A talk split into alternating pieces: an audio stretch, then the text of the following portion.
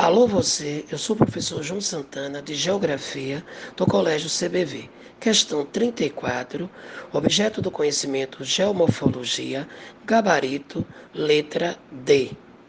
A questão apresenta aspectos morfológicos representados em figuras e pede ao aluno que assinale corretamente a figura que apresenta dobras anticlinal.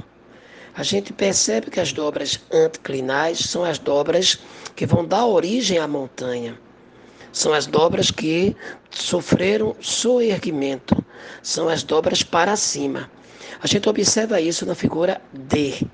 A letra B, a gente observa dobras para baixo, dobras sinclinal.